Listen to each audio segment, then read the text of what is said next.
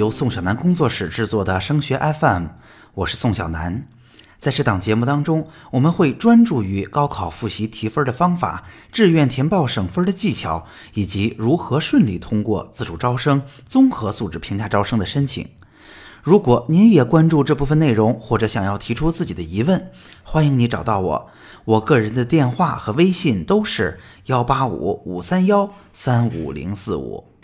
相信啊，上一周或者这一周，大部分高三的同学正在经历高三下学期第二次或者第三次的全市统考。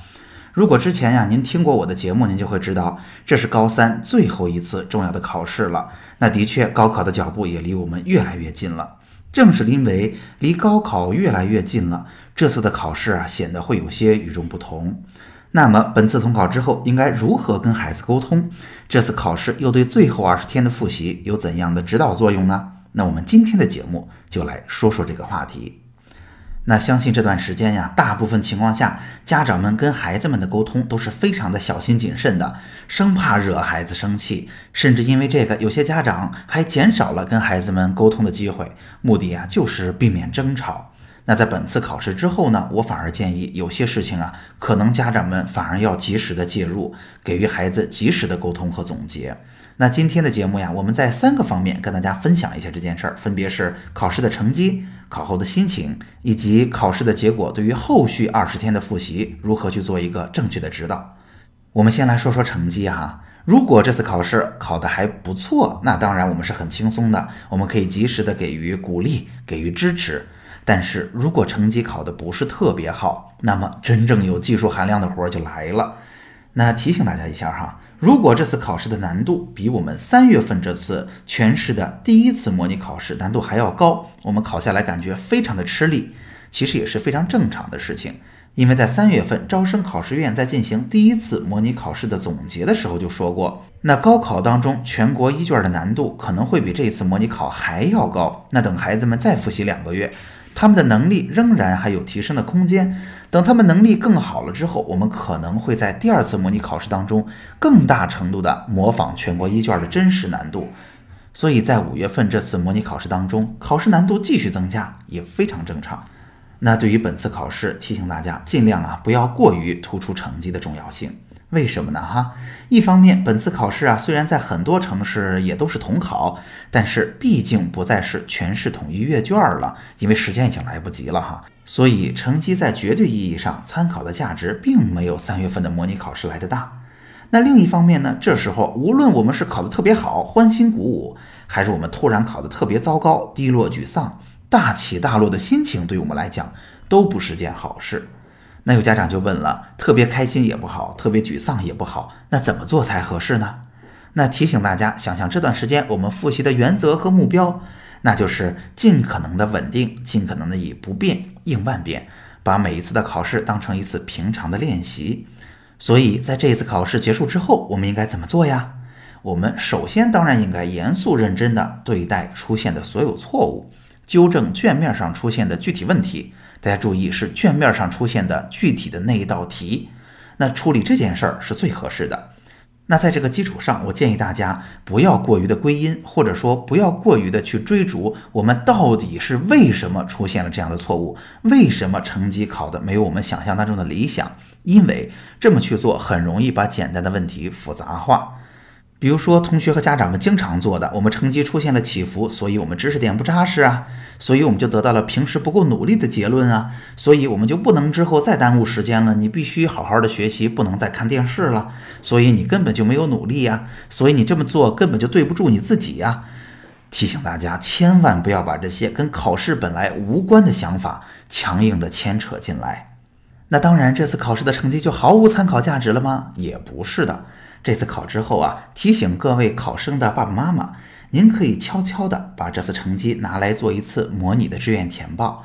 一方面，毕竟是一次统考了，我们填一填，我们查一查相应的学校，可能心里会更有数。那另一方面，我们也能够稍微打磨一下，练习一下自己志愿填报的技巧。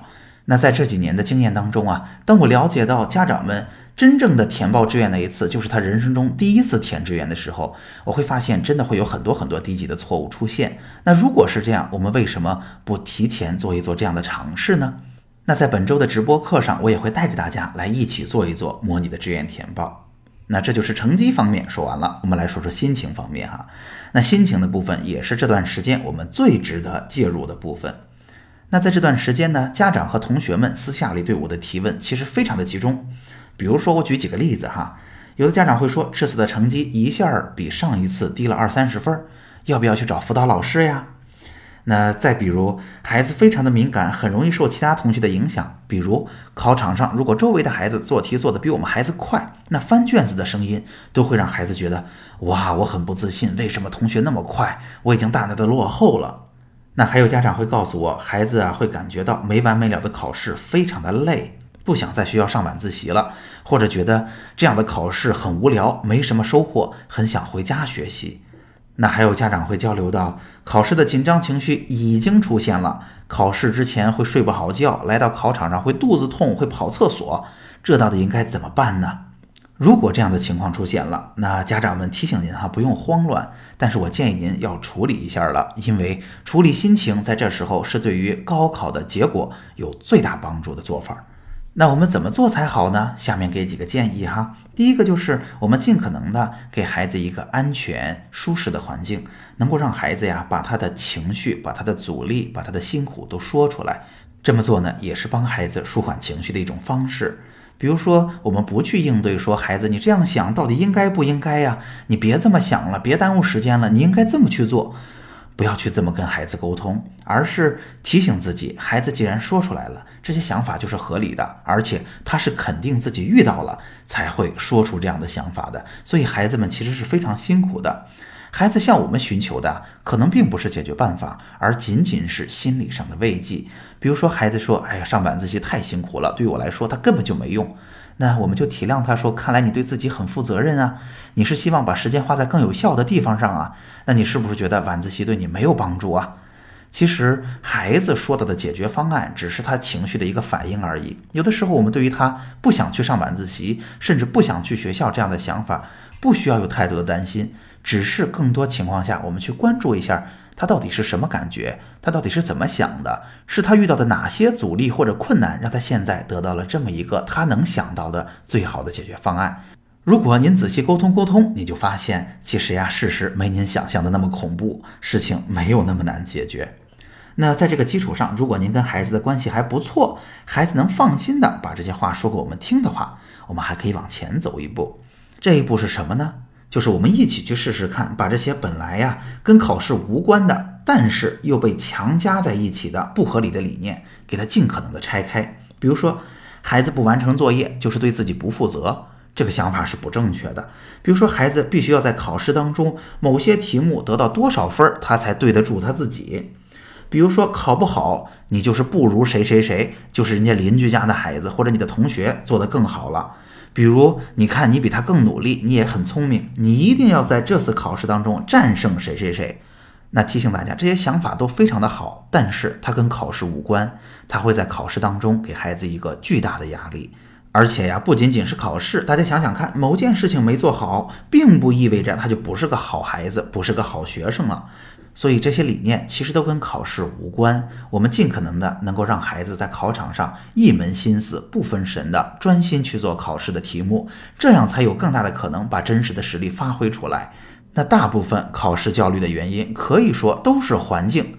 这个环境指的是我们父母或者是老师哈，把这些跟考试不直接相关的这些理念。在孩子面前跟考试强行的绑在了一起，所以孩子真正在考场上，他想的不仅仅是考试，还有很多额外的东西，是这些东西给他带来了不必要的压力。那当然提醒大家哈，这一步已经比较困难了。